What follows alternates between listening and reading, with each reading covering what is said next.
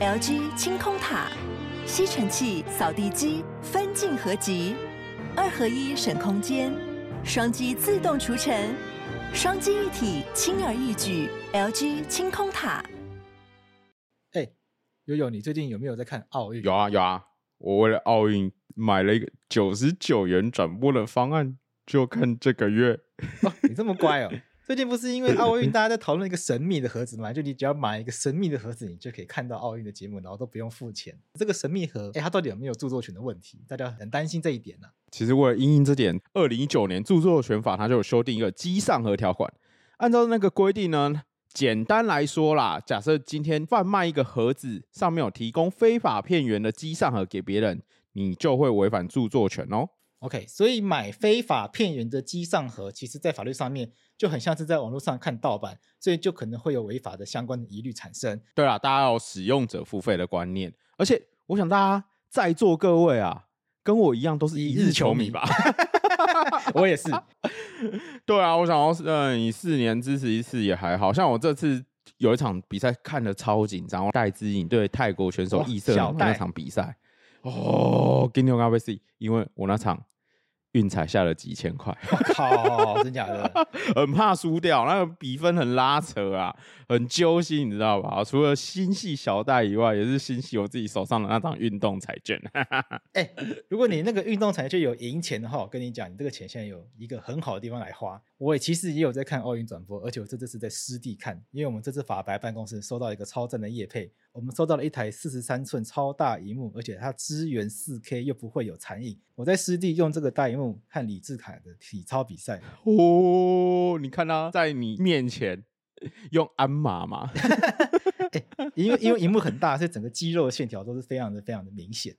就有一种哦哇，然后那两分钟大概就是没有进入一个停止呼吸的状态，因为真的太紧张太可怕。那这次我们的干爹提供我们的机种是什么？我们这次的干爹是 BenQ，BenQ 送我们一台 D 四三七二零四十三寸护眼桌上型大荧幕。BenQ D 四三七二零桌上型四十三寸护眼大荧幕，它有高对比、低反射、特殊纳米涂层，而且还有低蓝光模式，可以过滤高达百分之五十蓝光。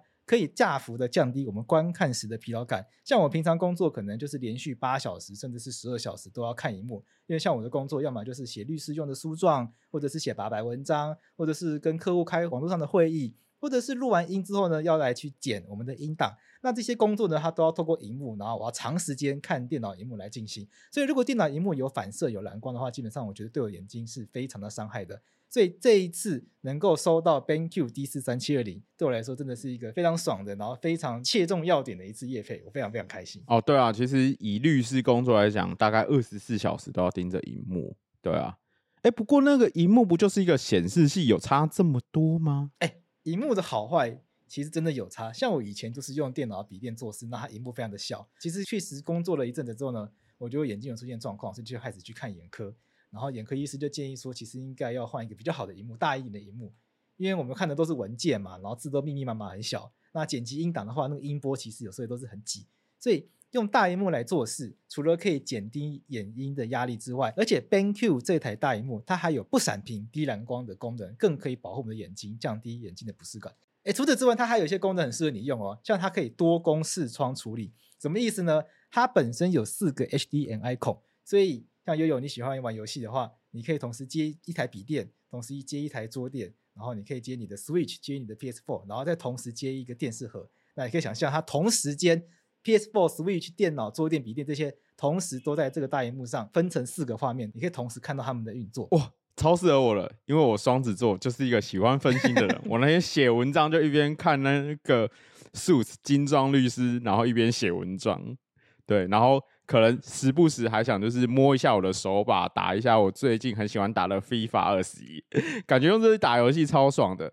因为它荧幕很大，所以切成四个画面之后呢，其实每个画面都还是足够使用，你就不用那边切来切去的。另外，这个荧幕它还有一个很重要的功能，就是它保护我们的身体健康。因为荧幕本身的观看角度会影响到我们的肩颈，会不会用不正确的角度来发力，所以它可以上下调整荧幕的观看角度。来让我们找到一个平衡。这样子的话，可以减少坐姿不良或者是肩颈不舒适的状况发生。而且我刚刚去看他们网站，其实除了四十三寸，也有很多其他尺寸的选择啦。最近新家刚装潢好之后，感觉可以搞一台。所有有兴趣的朋友，哎、欸，我们节目资讯栏下方都有连结，大家把连结点起来哦。大家把连结点起来哦。用大荧幕追剧才爽，才是疼老婆的选择哦。你的那个房子现在处理怎么样？现在哦，现在就是付完第一笔款项，在等贷款下来，然后贷款下来之后，接下来会去付第二笔款项，然后再加上贷款，因为基本上就是我们大部分钱一样，买家要收到大部分钱，他才会愿意把房子移转给你嘛。对。那上次其实有聊到，就是中间双方会透过一个叫做履约保证的方式，就是我把钱交给第三方，然后他对对对，确认钱有到专户之后，然后也确认登记完之后。履约专户会代替我把钱付给他，这样。那现在就是在等银行贷款进入那个履约专户了。那这其实地方第三方支付的概念啊，其实蛮像的啦。其实概念上就是对啊，其实蛮。哎，其实那时候大家开始在讲第三方支付的时候，我就有在网络上看到有些应该说文章啦，就在探讨这件事，说哎，大家都把第三方支付讲了一副很潮的观念。那其实那个在房地产买卖已经行之有年，早就有了。对啊，对，只是支付机构是不是？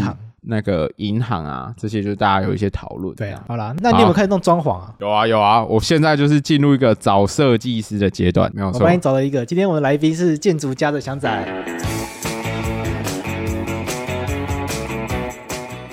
Hello，大家好啊，我是建筑家的祥仔。对，想说我们今天就邀请祥仔一起跟我们聊跟装潢还有建筑有关的问题。可以，没问题。哎，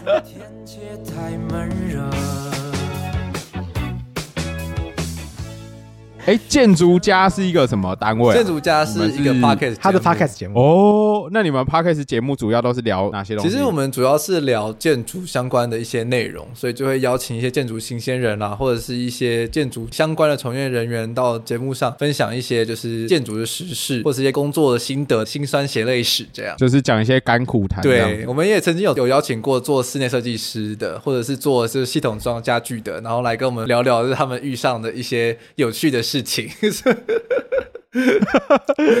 感觉是就是一个靠北大会。靠北业主大会，他们节目有时候蛮硬的，会聊那个建筑风格，聊一些国外有名的那个建筑大师的作品，然后讲一些什么各种主义之类的那种东西。对，可是这这这对我们建筑系的人来说，就是其实都是就是很熟悉的东西，所以就是我们我们会自己低估这个这个资讯的难度，太难了。这样 哦，就跟我们一样啊。我跟你说，我听过，我听过好几集，然后就觉得实在太难了，嗯、就放弃了。也不会啦，我们最近有出现比较轻松闲聊类型的单元，就是比如说像是。欧洲的建筑旅行，那个就比较好入口，因为它主要是以旅行为主，然后就讨论到一些各个国家不同的建筑风格，或者是值得一看的建筑作品这样子。对，所以难易度会不太一样。就是什么高高地是建筑师吗？高地是建筑师啊，没有记错嘛？对，高地啊，什么故宫看美术馆啊？对对对对对，你看我还讲得出几个，厉害吧？证明有在听好不好？硬要讲讲得出几个好不好？贵志 安藤忠雄是大师吗？当然啊，他是全全世界的建筑大师啊。对啊，台湾呢？台湾的话，就是像是姚仁喜啊、李祖原，都算是蛮有名的。李祖李祖原就是盖一零一那个。对，OK。好，这个大家各有公平，就不对对对，那个就是我只能说我妈觉得一零一盖的像尼古塔。推给我，推给我妈。它就是宝塔的概念啊，那不是什么样的宝塔，就自己自己想象。在中国宝塔有什么黄鹤楼这种宝塔？对，那那个三芝那边有很多宝塔，我妈觉得它有点像三芝那边宝塔，它就是。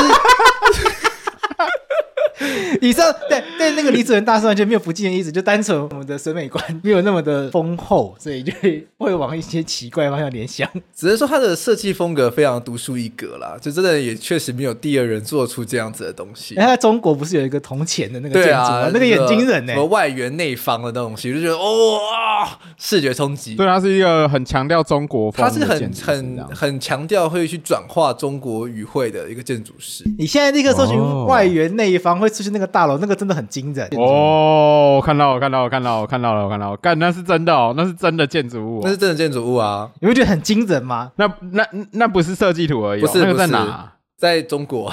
天哪，好疯哦！美国人眼中世界第九大丑楼。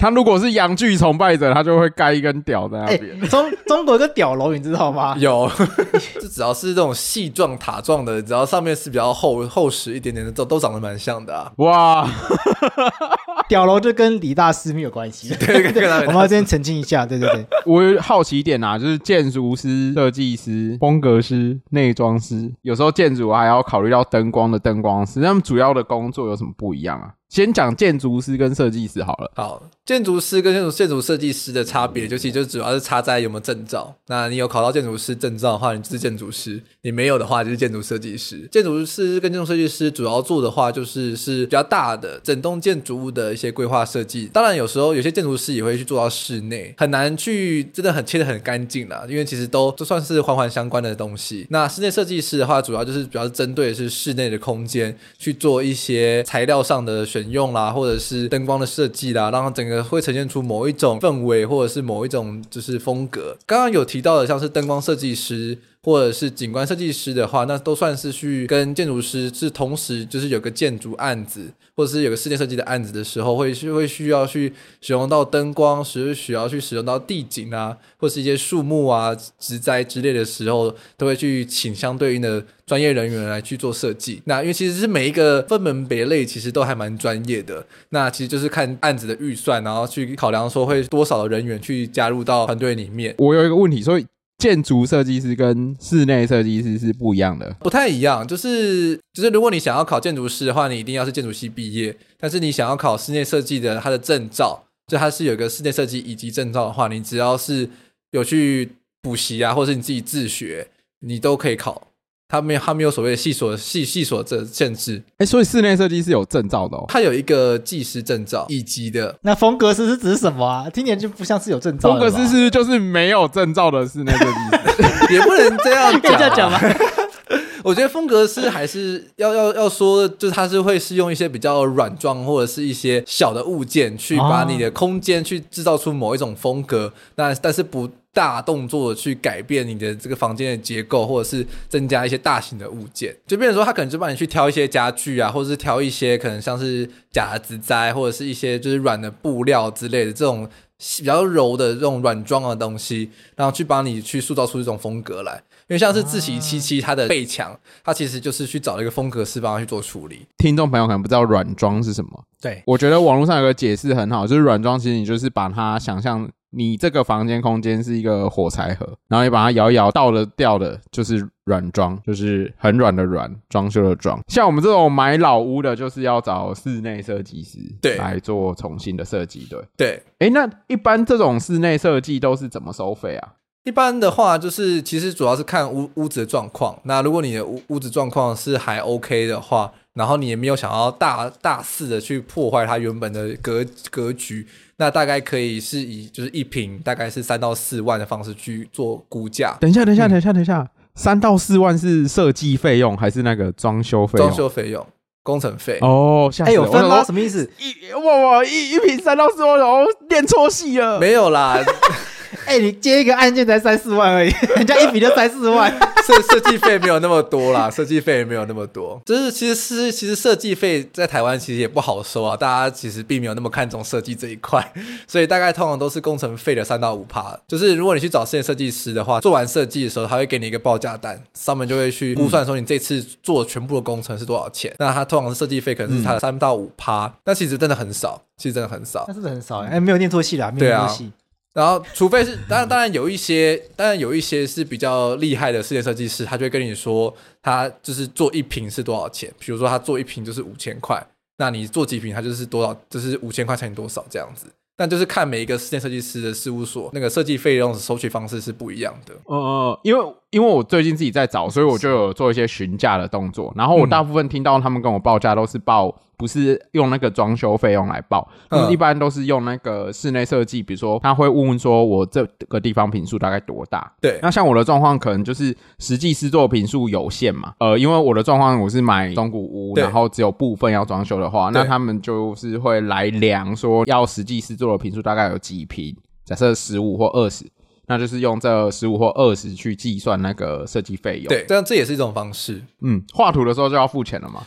呃，通常啦，就是我自己从朋友那边听来的话，通常就是丈量的时候，他通常会先跟你收个定金，他可能会先画几个方案给你，会先出可能两两三个不同的平面配置，然后如果你们有决定的话，然后他们才会正式的签约，然后去付头款这样子。哦，对，所以就是依师做的时间的不同，然后。嗯给付不同阶段的款项，对，通常会分几个阶段去支付啦，不会说是一次就是从头就是付一大笔掉。当然，这对双方都会是比较保障。我们设计师在做工作的时候，其实也是会有人力人力成本嘛，然后加上我们请一些师傅来做一些评估或者是丈量的，其实也都是要马上就要付掉的钱。丈量是什么意思啊？丈量的话，就是如果你是买一个全新的新家，然后他就会去需要去量那个建筑物室内的真实的状况。或者是说你买个中古屋，那他有去帮你去量室内状况。当然是说，就是你网络上，就是你去建管科可以申请到相关的图面，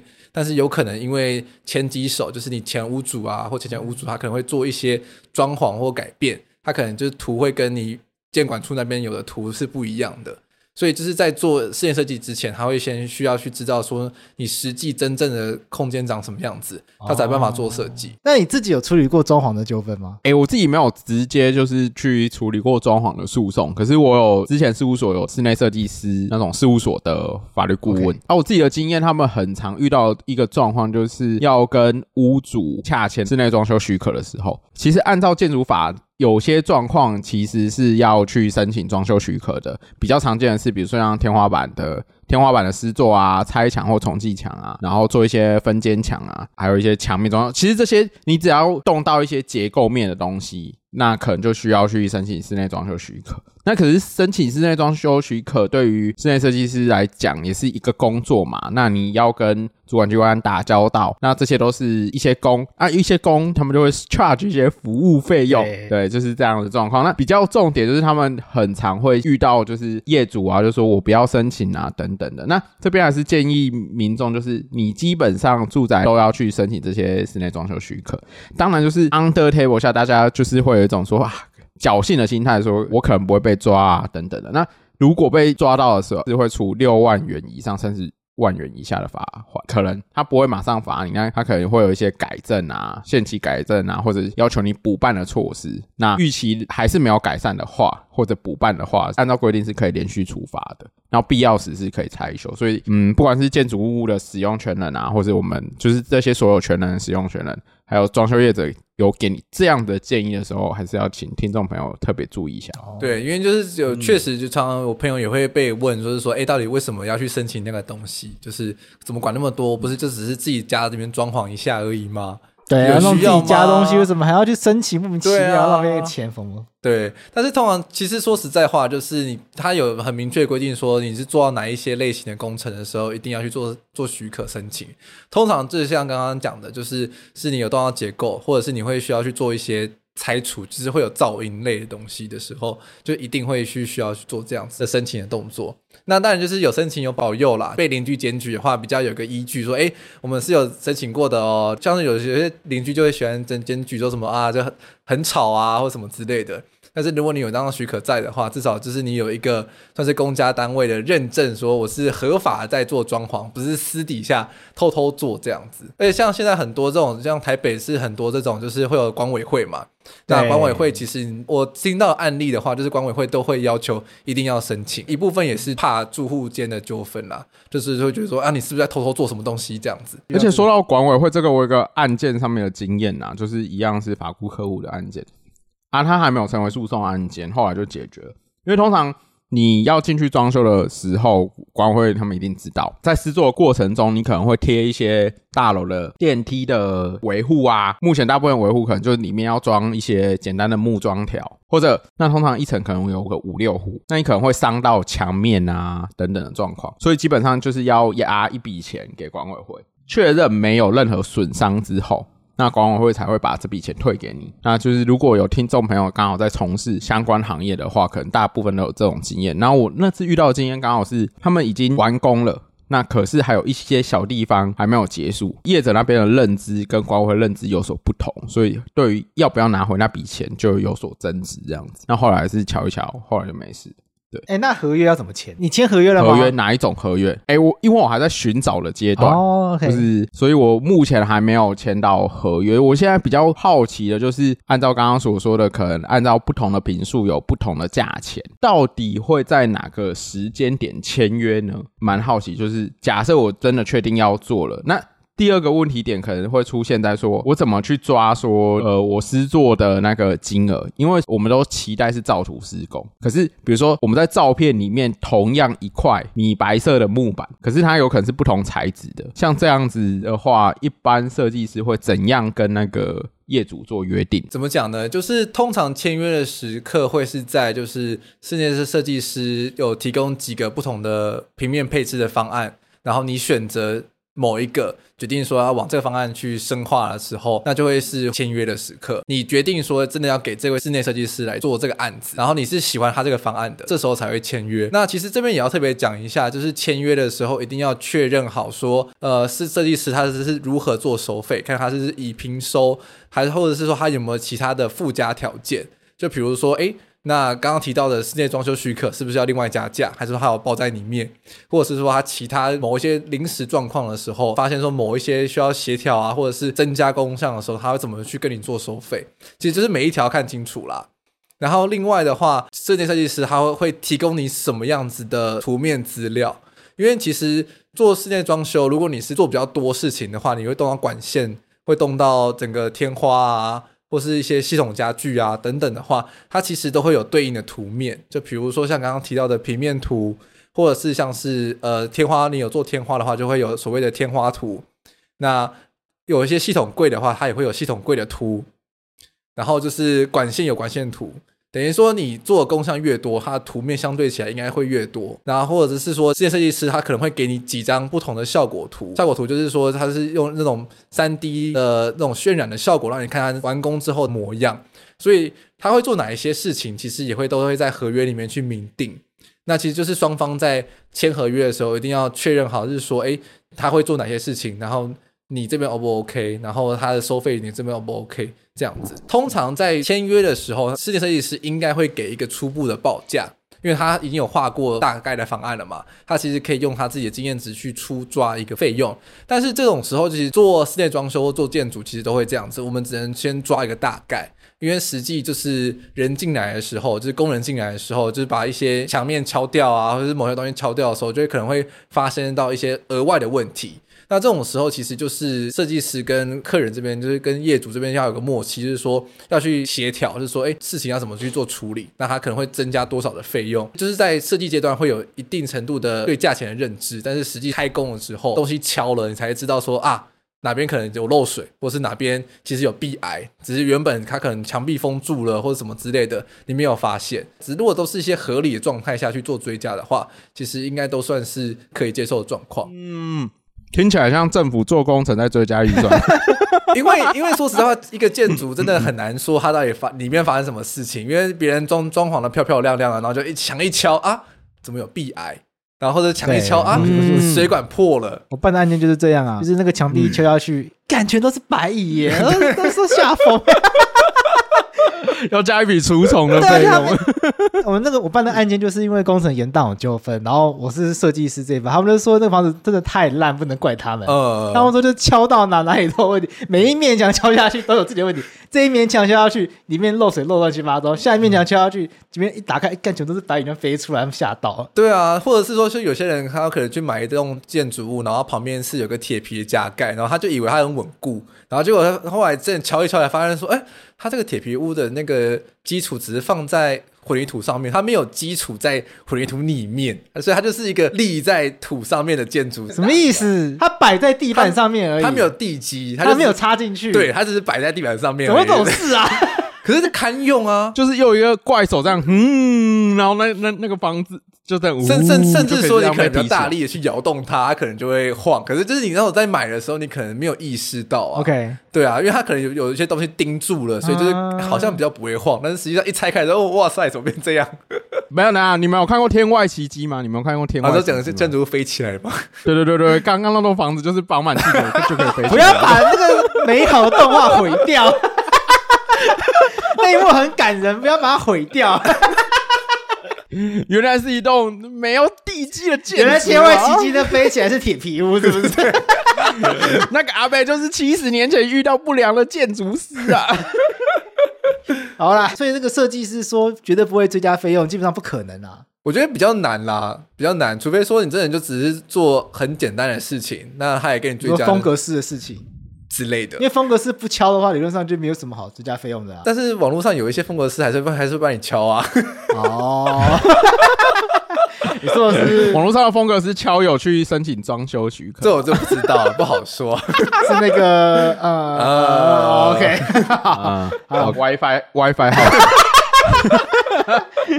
哎、欸，你知道我们楼下那个餐酒馆叫什么名字吗？Lo-Fi Bistro 啊。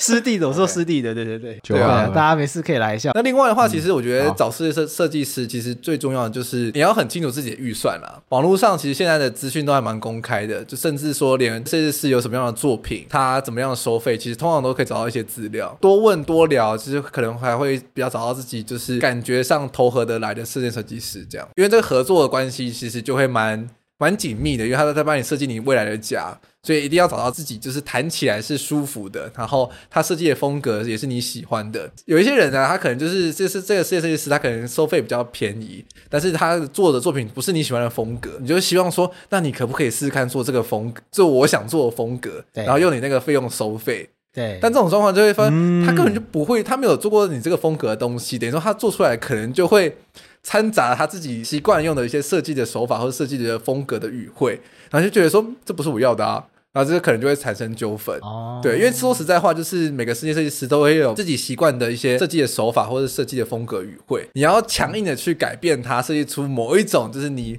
梦幻中的模样的东西的时候，之间就会有误差，就是你可能就花钱请到那个外援内方的。嗯 对，一个我就不喜欢那个外圆内方的风格。对，但是你就希望说，那你能不能做一下，就是其他的就是欧美形式建筑物？我想要什么罗马巴洛克？对，就他做外圆内方中国语汇出来，那根本就不对呀、啊。那就是外圆内方加巴洛克。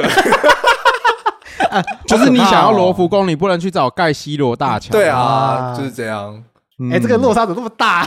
两个东西怎么会类比在一起？对啊，哎、欸，对啊，这很重要啊，不能缘木求鱼啊，啊。可是我觉得听众朋友听到这边一定会有一个疑问说：说好，那假设我就是真的找了设计师，那他有也有给我们图，那我们中间就是也有相当的讨论，可是讨论到最后。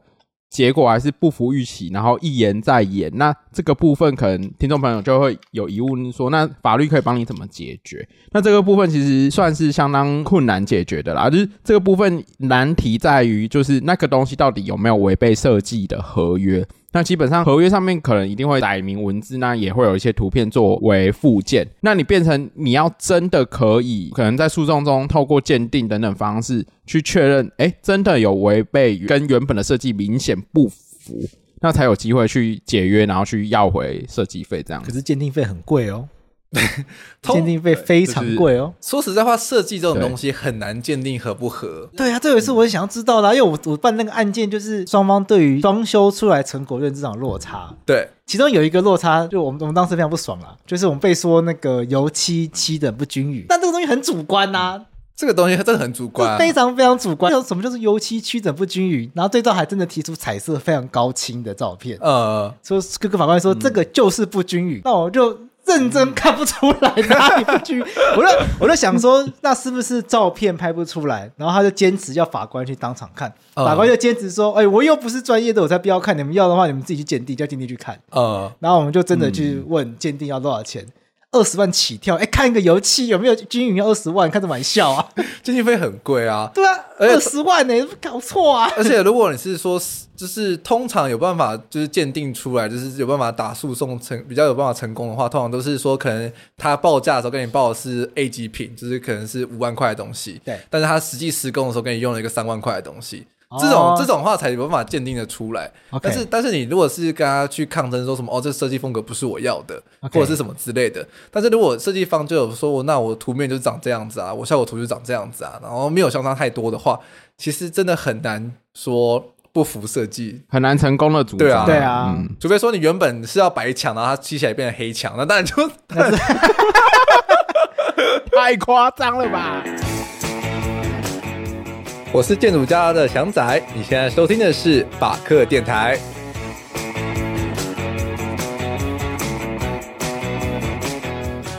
但我我还有一些状况，譬如说，譬如说那个就是施工到一半，因为业主很喜欢来那个，几乎每天都来看工地，对，监造，然后来，然后每天来看工地都给一堆意见，他就说，嗯，好像不够亮，可以多装点灯，然后后来就真的帮他装很多灯上去，然后后来结账就说怎么装那么多灯啊？他不要承认。我觉得遇到这种状况，可能在沟通的过程中，大家就是先礼后兵吧。对对对，就是这个过程中，我觉得在沟通的过程中，可能可以透过，比如说，你就用文字啊，你就用 Line 啊，然后就用图片啊，就传这些东西。嗯、因为法院是事后来看这件事情嘛，那你透过事后的话，一定可能会不明确。对。那可是如果你有这些对话记录，然后有双方来往的信件中的图，当初约定的样式是怎样，当初要放几盏灯。当初哪些地方有没有要大改小改？建商送的地板有没有要敲？敲到什么程度？换什么材质？这些都有沟通的过程，都有记录的话，那可能事后要去 argue 比较好 argue 还是举证的问题？对啊，有明确的文字记录是比较好的啦。比较有制度的做法应该是会有追加或追简单呐。嗯，对不对？对，而且另外一方面就是室内设计的东西，很多颜色上相关的其实都很接近。所以，对啊，你有办法提供图片或者色号，尤其是色号的话，哦、就麻烦一定要提供这种东西，嗯、因为你的白不是我的白，你的红也不是我的红。啊。你你跟设计师那个，你跟设计师说，我想要一个蓝墙，然后我就给你一个发白的蓝，OK，然后就说太深了吧，我不要，我我是要是要我要希腊蓝，然后就变国民党蓝吗？崩溃！民进党支持者七成，民众党的力。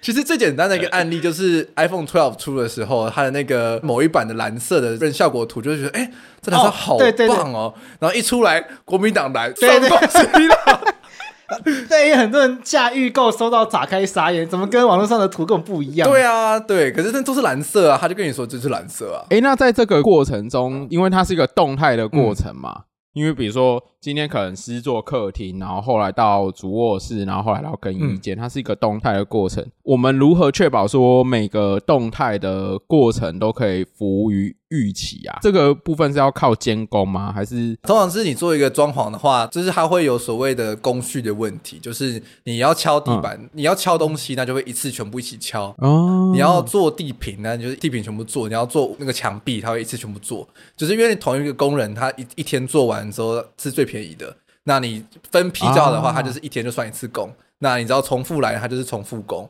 所以通常就是自己装潢跟找设计师之间的很大的差距，就是室内设计师他会帮你去安排工序，然后帮你去把你就是每一个工人什么时候来做哪些事情排的好好的，那他就是照着这个他安排的这个工序表去操课。那自己装潢的时候，有时候就是可能今天突然间想说，哎呀，敲一敲敲这边，然后敲一敲发现说，哎，好像少敲了，然后隔天再叫，那其实中间就可能会产生出因此多叫很多次工的问题。这个真的有差，因为我我在办那个案件的时候，我跟我当事人。一起研究那个工序很久，因为我们被主张工程延宕嘛，当事人就坚持说这个不能算延宕，因为他们工序都是排好的。然后因为中间业主自己跟工委会发生纠纷，然后中间又有白蚁，然后又有漏水，然后又有管线外漏什么的，所以这些那些工序都被打乱。他就跟我解释给我听说，他们工序是一开始不是要要先画图吗？然后进去后，然后就要把东西拆掉，然后就要开始就拉线啊，然后拉完线后才要铺水泥，水泥铺完后才做木工。木工做完后，然后才什么？他一步一步一步这样下来的。所以那些，所以然后每一个不同阶段可能会找不同的人来。对，所以那个都要约好。所以你这个人晚一天来，他可能要去卡到下一个人。那你还没有做完，下一批人就来，那就接不起来。嗯，不然就是料已经叫来了，不知道堆哪里，要先堆到其他地方去。那个干嘛？对那其实是一个蛮复杂的工程。对，所以就通常会建议说，如果你真的房子要做很大的。不改动的话，通常还是找个室内设计师来帮你处理这一块，你会相对起来省很多功夫啦。就是你也不用就是每天在想说啊，这样子要多再多叫一个人，然后就是叫一个师傅这样子，就是两三千块一天，然后就就又喷掉了。他们他们师傅是不会给你算半天的，哦，嗯、他来一次就是算一天哦。对，嗯，因为他那天就已经给你了，嗯、所以你那天就是不能来的话，还是给你收钱。对对，然后或者或者他来了，然后你的料没来。哇，那你还是要付他钱，因为他已经来了。对，因为他今天你都给你了。最近很常自己那个看 YouTube 做功课了，然后我就发现比较常见就是有两派，他们有一派就是会自己去统包工程。因为、嗯、如果你要自己统包工程的人，对于那个工序，你的逻辑概念大概要很好，嗯、不然你就可能会反而比就是包给人家做花更多钱，就是花了一些冤枉钱。嗯对，你可能就花在刚刚所讲的那些工钱身上。那坊间上的话，就是老一辈其实会很喜欢去找就所谓的这种装潢师傅来做。那当然他们也可以做到一样的事情，嗯、但是你去找室内设计师的好处就是说，你一定是有某一种喜欢的设计的风格，然后设计设计师他会去帮你量身定做你的新家。那装潢师傅的话，他可能就会是比较一板一眼，就是你要做这个，他就帮你做这个。然后你找某张图，他帮你做到了很类似。但是它可能就会是比较像是一种 collage 拼贴感，就是说，哦，你客厅要这样，然后你的厨房要这样，他就把你客厅做成这样子，厨房做成那样子，然后就拼在一起，就觉得、嗯、好像都对，但是就是全部都处在同一个空间的时候，就觉得好像有某种微妙的感觉。嗯，日本人的客厅，意大利人的厨房 之类的，对啊，对啊。没有，我跟你讲，如果自己统包，真的很容易这样子，因为你就会觉得哇，我看这个客厅要睡，我我要这个客厅，然后你的客厅可能就是那种。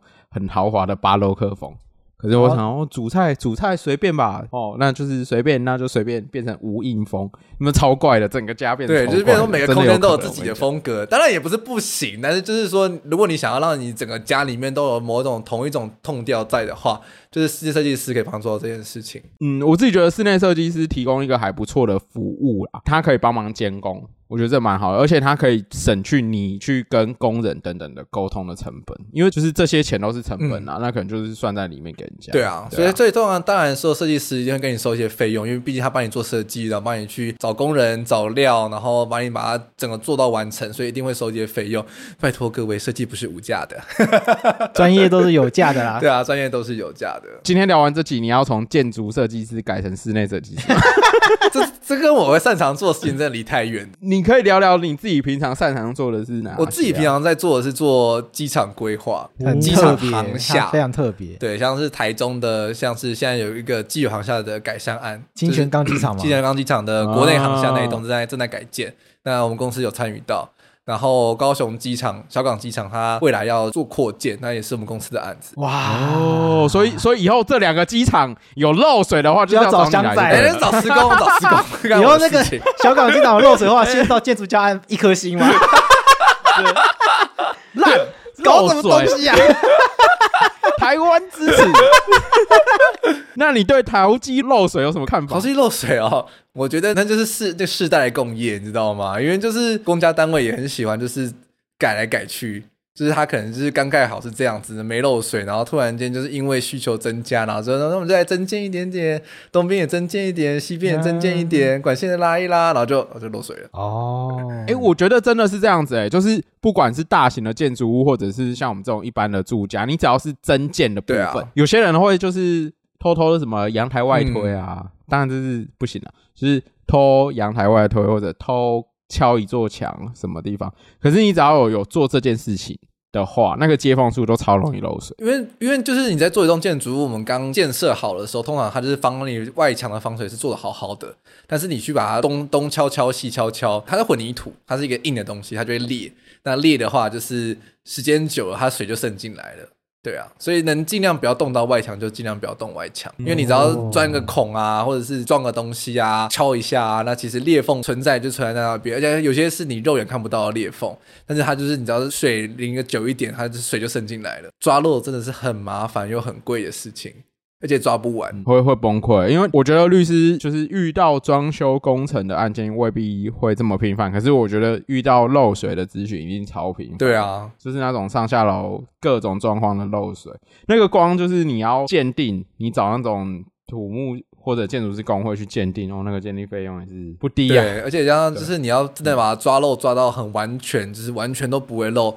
也是要很多次，就是你通常不会是一次就抓完，嗯、你可能都要两三次，而且就是你可能做完一次之后，你就要再再等待下一次大雨，然后就说哦有漏没漏，然后有漏再去再再找一次再做一次，然后再找再等下一次大雨，哦啊还是有漏，然后再做到第三次。漏水的鉴定也超贵的耶，对啊，都很贵啊，也是个二十万起跳数字诶。我可以跟大家分享一个，就是我做过一个人生我觉得非常我觉得一个非常智障案件。你好坏，因为这说说说说，我刚刚讲完，大家觉得那真的很无聊。就是说人家智障，当然不知道我把这句话收回好。但是我觉得这个案件分享给大家是，大家真的不要太铁齿。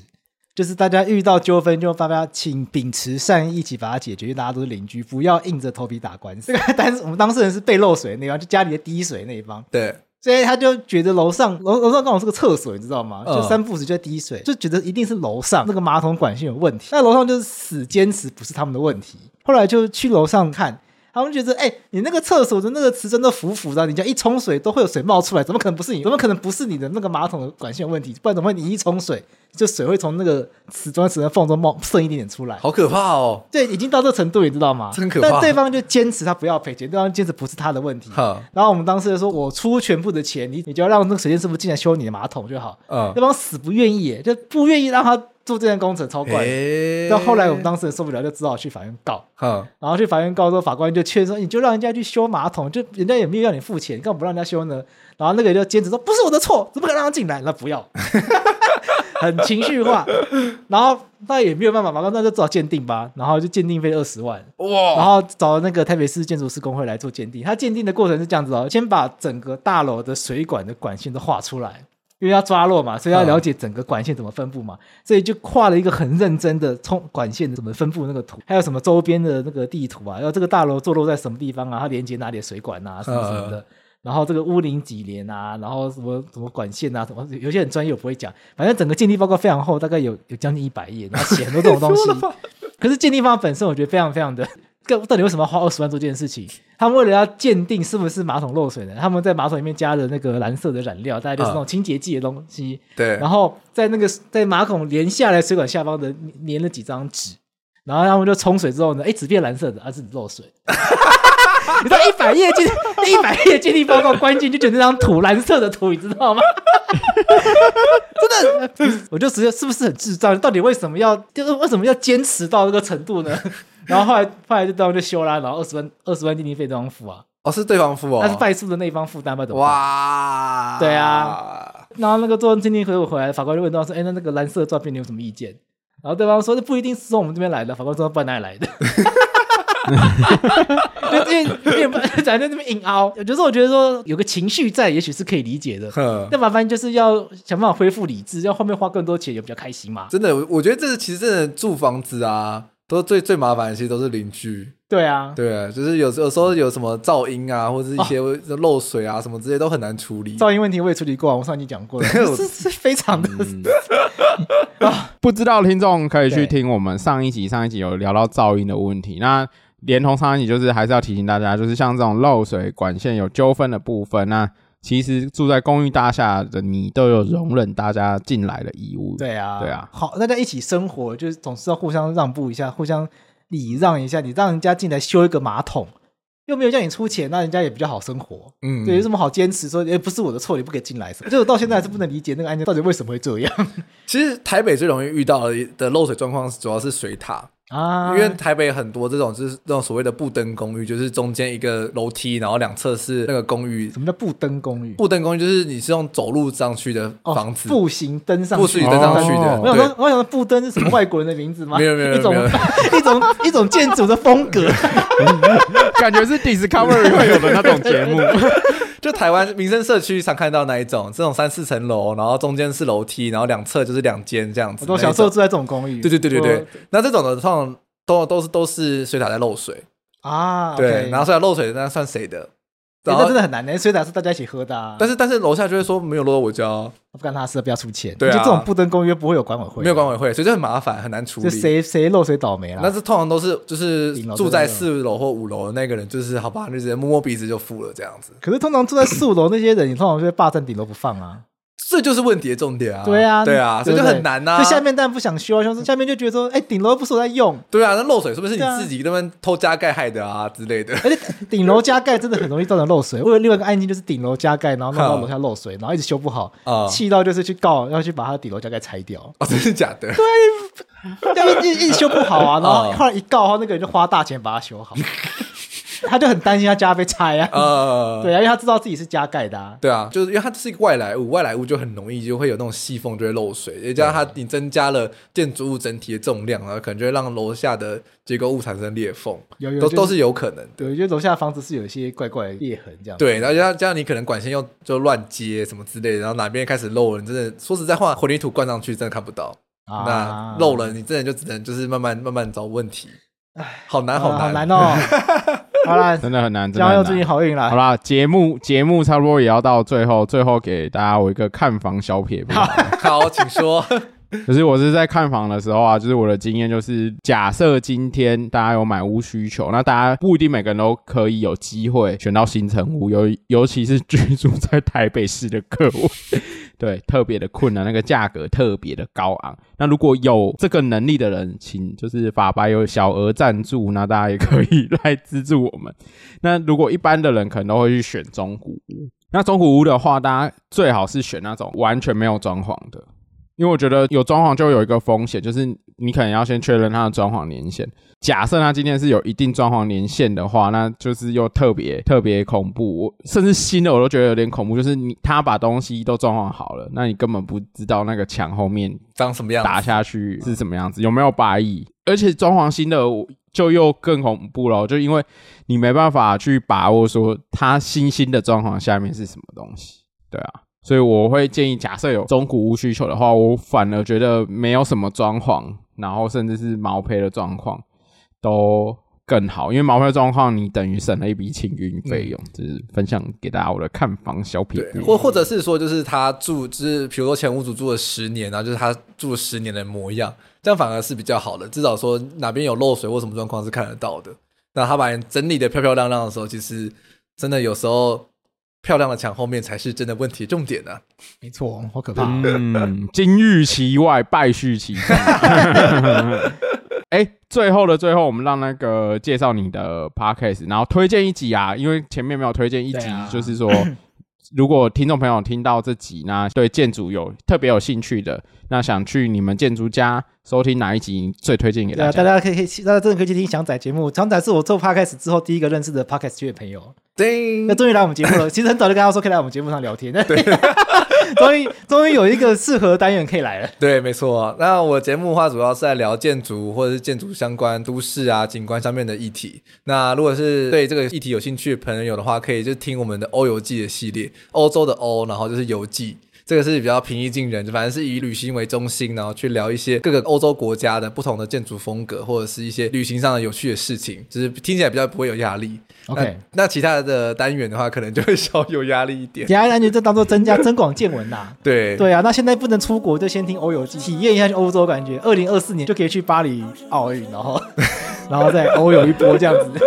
那个国际民航组织是预估二零二三年可以开始飞啦，但是我觉得这是乐观预估。二零二三年，对，哎、欸，那印度神童也是二零二三年的。那 我我每次跟别人说什么印度神童要预计二零二三年五月才恢复正常，就被人家骂迷信。你可以跟他说，这是国际民航组织是预估二零二三年会恢复的二零一九年的飞行的那个人次水准。